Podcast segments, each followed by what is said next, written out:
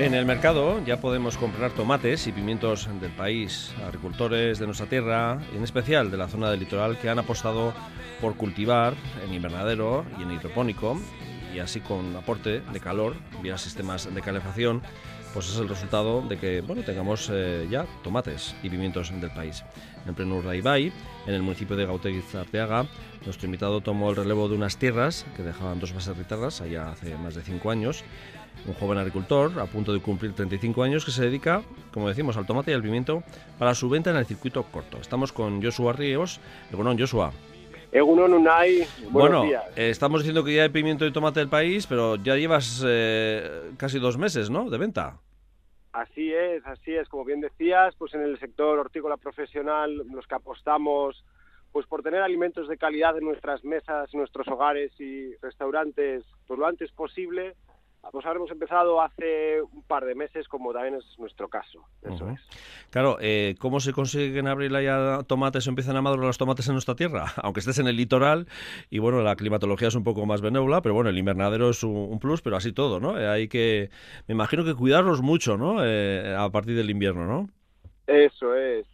los que, como bien dices, pues los que tenemos un invernadero tenemos cierto control sobre el clima y aunque todos los procesos son mucho más lentos, el crecimiento, el de maduración, pues conseguimos sacar muy buen producto, ¿no? Muy buen tomate y pimiento, eso es. eh, Joshua, en tu caso, ¿cómo fue un poco eh, esta entrada en el sector primario? Digo, porque eres joven, eh, llevas eh, más o menos cinco años ahí en Gauteng Arteaga, y decía, ¿no?, que tomaste un poco el reloj, pero bueno, ¿cuál fue el motivo de introducirte en el sector primario? Pues yo siempre he estado muy vinculado a, el campo. Eh, mi familia, pues hace 30 años, entre mi aita y mi tío compraron un caserío y que es una casa rural, también aquí en Alto de Arteaga. Pues por decirlo, resumiéndolo, soy de caserío y siempre me ha gustado el campo. Eh, estuve en la escuela agraria y se me presentó una oportunidad difícil de rechazar y no solo por lo que a lo que me dedico, sino porque se, se aprecia ¿no? lo que hacemos en, en el entorno corto, el circuito corto, y, es lo que al final te motiva. Eh, que tuviste la suerte de, de tomar el relevo ¿no? de, de, una pareja de bases guitarras, que eso también, eh, digo, el acceso al suelo es complicado, digo que eso igual surge, surgió esa oportunidad y es cuando te tiraste a la piscina ya de lleno, ¿no? Sí, sí, yo creo que a día de hoy se abren oportunidades de este estilo, pues muchas, ¿eh? la verdad, la verdad que, que hay una necesidad ahí en torno al relevo. Y sí, en mi caso pues tuve suerte de que dos señores, dos profesionales, después de un gran recorrido, eh, ya pues se, retiraban y, y, habían cuidado bien las instalaciones, habían cuidado bien a su clientela. Y la verdad que para los que tenemos ciertas inquietudes pues, eh, nos lo dejaron a huevo, por así decirlo. Bien. bueno, eh, no sé si la, al principio arrancaste ya directamente con el tema de invernaderos o si hubo unas transiciones o, bueno, tanteaste varias posibilidades y dijiste, bueno, al final me dedico al tema invernadero, producción invernadero. Sí, hombre, cuando tú estudias, pues muchas veces ves algo como tu futuro es muy abstracto, es muy complejo y sí, yo me he dedicado un poquito a todo, en hostelería, he sido monitor de tiempo libre, en Basondo, en Parque de Recuperación de Animales de aquí al lado, dos años, he trabajado pues, de jardinero un poquito por mi cuenta. Y sí, eh, me inicié dándole la vuelta a la tierra en casa porque teníamos un sello ecológico y vendiendo en un mercado local aquí en Guernica que también le precede su fama. Y ahí es un poquito mi inicio en el, en el sector ya un poquito más a nivel profesional, ¿no? Y seguí estudiando un poquito en marketing, contabilidad, me dediqué un año a otro sector también muy distinto, eh, en la banca estuve un año, hasta que me, surgió esta oportunidad y ya pues eh, espero que con cierta estabilidad para muchos años. ¿no? Esperemos, esperemos, porque además es sabia, nueva y joven eh, todavía en nuestro sector primario y bueno, cuando se tiene 34 años, pues eh, bueno, viendo la media edad que supera los 50 años ¿no? del sector, pues merece la... Esperemos que, que, eso, que, que tire para adelante. Pero claro, Joshua, ¿por qué optaste por invernadero y luego aparte por hidropónico? también ese aporte de sistemas de calefacción. Eh, cuéntanos un poco cómo son eh, tus instalaciones. Pues mira, en realidad En Euskadi ya estamos dotados de cierto, cierto grado de tecnología, muchos profesionales de explotaciones familiares.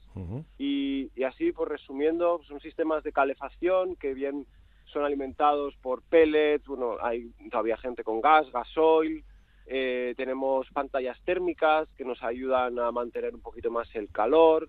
Eh, también hay suelos radiantes ¿eh? en cuanto a control climático, aperturas automáticas, se puede medir la temperatura. Los riegos afinamos mucho el consumo de agua, pues porque medimos la demanda de la planta. Entonces sí que exige un conocimiento y un nivel técnico y para ello también pues hay un respaldo de la Asociación de Agricultores de Vizcaya, BioEL, que aporta eh, un servicio técnico a las explotaciones y nos orientan y, bueno, pues facilita un poquito la labor porque al final un agricultor tiene muchos roles, unas labores muy diversas y es muy difícil llegar a todo, ¿no? llegar a todo, sí contar con ayuda de profesionales. Y fruto de esa combinación de, esta apuesta personal que has realizado tú en tu caso, es eh, bueno conseguir que los primeros tomates del país o pimientos del país ya estén eh, en, el mercado eh, o en los restaurantes o en nuestras casas por estas fechas, ¿no? Por, a partir de abril, ¿no? Digo que mm, es un proceso que parece que es fácil, pero bueno, que al final hay muchos condicionantes también, ¿no? Eso es, sí, sí, bueno, estamos hablando ahora de una época muy compleja de subidas de precios de muchos insumos, de mercados eh, de precios muy volátiles en nuestros productos, pero por fortuna somos un pueblo de buen comer, de buena cultura gastronómica, sabemos valorar el buen producto y, al final eh, estamos apoyando por una economía circular, ¿no? Y, y sí, el tener ahora eh, productos producidos aquí es un esfuerzo, a veces una apuesta, y, pero yo creo que se valora y se pone en valor y se agradece, ¿no? es, es bienestar, ¿no? El, tener un buen producto en tu casa, pues que, lo aprecies además y, bueno, pues no se puede pedir más también para quien lo produce, ¿no? Que se valore lo que se hace. Eh, eso decías un poco, ¿no? Las subidas de, de todo tipo de de, en general, ¿no? De los insumos, pero también de, de, energía y de electricidad, de, bueno, de muchos sumas, ¿no? De muchos sumas que hay. Eh, no sé si este año eh, el tomate se, se, ha, se ha, encarecido o, o, y si la gente está más reacia a comprarlo, no sé qué sensación estás recibiendo, porque tú practicas un poco la venta directa, ¿no? Sí, sí, hombre, la venta directa pues, a ver, todo, yo creo que ya toda la sociedad es bastante consciente de que todo nos sube eh, hasta en el hogar, ¿no? y, los alimentos, pues, no pueden ser una excepción. Eh, luego en el mercado mayorista, pues bueno, eh, ahí la oferta y la demanda marca bastante, ahí nosotros no podemos elegir. Pero bueno, un buen pulmón que, que nos hace respirar un poco, como bien dices, es la venta directa y pues ahí sí que nos ayudan un poquito a, asumir esos sobrecostes. Eh, en esa venta directa hay gente que rechaza, digo, por el tema de la hidroponía, digo, hay gente que le, echa para atrás o eh, cuando son los primeros tomates de la temporada y de aquí. Eh... Bueno, eh, como te decía, al, al, ser una explotación que ya lleva muchos años funcionando, la gente que compra sabe cuál es el buen hacer también, ¿no? En estas explotaciones. Ese, ese concepto de, de sistemas de que el sistema hidropónico pues es perjudicial o es menos beneficioso que, otros sistemas de producción, pues pues realmente quien tiene interés y se forma y pregunta, pues puede, puede ver que en realidad pues no lo es. Es otra forma que hay que gestionarla de una manera distinta, pero el objetivo es producir alimentos, alimentos que es una necesidad vital para cualquier persona. Entonces eso pues, yo creo que se entiende y, y se sabe pues que hay muchos controles, que somos profesionales muy rigurosos, y que pues nuestra huella eh, siempre la intentamos reducir al máximo independientemente del sistema productivo ¿no? al, que estemos acostumbrados. En Euskadi la climatología es un factor clave, entonces eh, y las explotaciones por norma general no son dimensiones muy grandes, entonces esto esto al final pues te obliga a, llegar a ciertos volúmenes dotándote de herramientas, ¿no? Volúmenes de producción. Y bueno, pero el, el producto es bueno, es sano y aporta mucho. Joshua, eh, eh, estos golpes de calor que hemos tenido recientemente, eh, no sé si también te ha venido un golpe de tomates, digo por aquello, si de repente se ha madurado de, de repente muy de golpe. Esto hace un par de meses, o sea, dentro de un par de meses habría sido la leche, ¿no? Así que habría sido un golpe. Pero como te decía, ahora de momento está no son los ritmos muy muy rápidos de crecimiento y, bueno sí hasta hemos agradecido un poco de sol no yo creo que todos. Eh, o sea que ha venido para bien no o sea que eso también está bien un condicionante bueno eh, qué variedades de tomate y de pimiento pones no sé si solo una o combinas. Pues eh, pongo la, variedad Jack, que es pues la, tradicional aquí en Euskadi, eh, y solo va puesto por una variedad en tomate que es la que aprecian eh, mis clientes, ¿no? y, en Guernica, la, pues la variedad Derio y un poquito de guindilla de Ibarra también estoy probando este año. Ah, vale, perfecto. Eh, em, Joshua, ¿el pimiento vendes más a mayorista y el tomate más en venta directa o cómo lo haces? Eso, yo creo que... Combinas, digo, ¿no? También igual, ¿no? Sí, yo creo que padecemos alguna fiebre hacia el tomate y se vende solo, ¿no? Es la leche.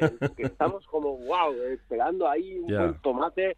El pimiento como esa, una bueno, muchas veces en ocasiones una guarnición, un plato, en un plato se acompaña, ¿no? Con pimiento de Guernica, pues quizás cueste un poquito más el venderlo, pero pero tiene mucho valor. Yo creo que es un producto local, es una variedad local única y, y vamos, yo apuesto por, por producir pimiento de Guernica. ¿Has empezado en abril y acabar más o menos de, inicios de otoño? Digo que la eh, temporada se alarga o cómo más, cómo más o menos andas. Eh, sí, pues mira, yo en Navidades del año pasado todavía comí pimiento y, tomate. Es que el año eh, pasado se alargó un poco, hubo un noviembre y un otoño un poco también atípicos, ¿no? Eso es. Y permitió, ¿no? Sí, permitió, permitió, eso es. entonces, pues sí, hacemos una temporada desde muy pronto y larga. Y, bueno, nosotros, yo tengo unas eh, aproximadamente 3.000 metros cuadrados, mitad de pimiento y mitad de tomate, y sacaremos alrededor de unos 25.000 kilos anuales y unas entre unas 40 50 mil docenas de pimiento. ¿Lo manejas tú solo, por cierto? Pues eh, la gestión plena la llevo yo, pero tengo a dos compañeros, uno temporal y otra persona fija, pues trabajando para mí, así que sí, somos tres. Digo más que nada porque eh, que, hay que distintas patas, no solo la del cultivo, sino también la de la gestión, como dices, y luego la de la venta, el trato con el cliente y el trato con los mayoristas, ¿no? Que, hay muchas patas que con una persona sola no puede llegar, ¿no? Que... Eso es, bueno, yo... Que has generado puestos de trabajo también, vamos, y has apostado por y has generado puestos de trabajo también. Eso es, sí que sí, la, agricultura familiar hablamos así, pero, pero bueno, hay, hay mucho trabajo y, depende del enfoque que le das a, a la explotación, pues obviamente hay que hacer mucho y yo de cachondeo suelo decir que soy como Dios, que estoy en todas partes, ¿no? bueno, ahí hacemos lo que podemos. Bien, bien, eso está bien. Bueno, has empezado ya, empezaste la temporada allá por abril, ahora más o menos van poco a poco y el golpe, el golpe me imagino que será de junio, julio y agosto son los meses fuertes para vosotros, digo, de currar sobre todo última hora de la tarde y primera hora de la mañana, ¿no? Sí, sí, empezamos muy pronto y, son pues casi como decir como en hostelería, tres, cuatro meses muy intensos y, y luego pues aunque seguimos produciendo pues es otro ritmo de trabajo, ¿no? perfecto. Joshua, no te arrepientes, ¿no? No, en absoluto. Yo llego feliz a casa y empiezo el día contento. ¿eh? Lo único que las, vacaciones te las planificas de otra manera, digo, de respecto al resto, a lo que es la, lo habitual de la gente, ¿no? De julio y agosto.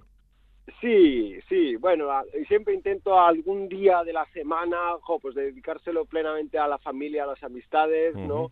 Pero sí, los ritmos de vida son distintos, a veces para bien y, y otras veces para mal. Y otras para mal, sí, tiene todo, todo, todo, sí, todo es aquel. Pero bueno, todo es organizarse, como se suele decir en esta vida.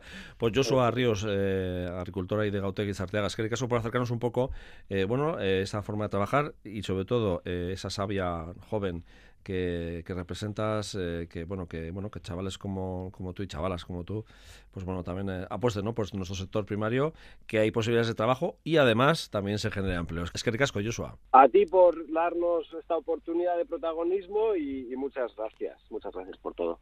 Venga, va, es que ricasco, Agur.